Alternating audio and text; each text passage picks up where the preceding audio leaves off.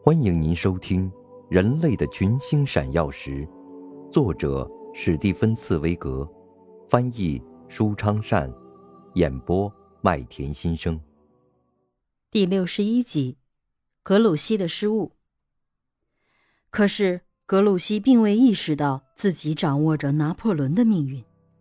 格鲁希只是遵照命令，于六月十七日晚间出发，按照预计方向去追击普军。雨已经停止，那些昨天才第一次尝到火药味的年轻连队士兵，在无忧无虑的慢腾腾地行走着，好像是在一个和平的国度里。因为敌人始终没有出现，被击退的普军撤退的踪迹也始终没有找到。正当格鲁希元帅在一户农家急急忙忙进早餐时，他脚底下的地面突然微微震动起来。所有的人都细心细听，从远处一再传来沉闷的、渐渐消失的声音。这是大炮的声音，是远处炮兵正在开炮的声音。不过并不太远。至多只有三个小时的路程。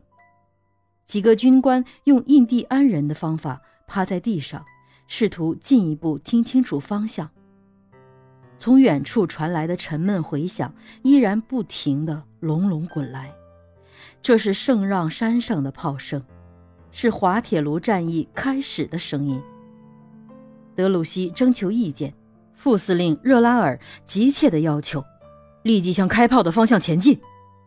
第二个发言的军官也赞同说：“赶紧向开炮的方向转移，只是要快。”所有的人都毫不怀疑，皇帝已经向英军发起攻击了，一次重大的战役已经开始。可是格鲁希却拿不定主意，他习惯于唯命是从，他胆小怕事，抱死写在纸条上的条文：皇帝的命令，追击撤退的普军。热拉尔看到他如此犹豫不决，便激动起来，急冲冲地说：“赶快向开炮的地方前进！”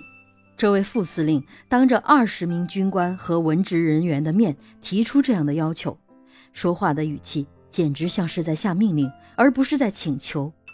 这使格鲁希非常不快。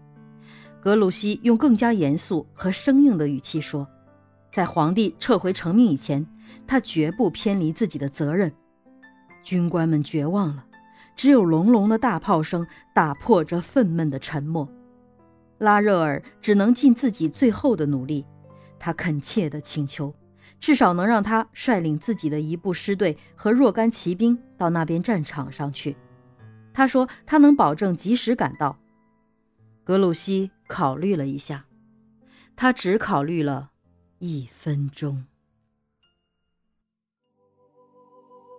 您正在收听的是《人类的群星闪耀时》，演播麦田心声，感谢您的收听。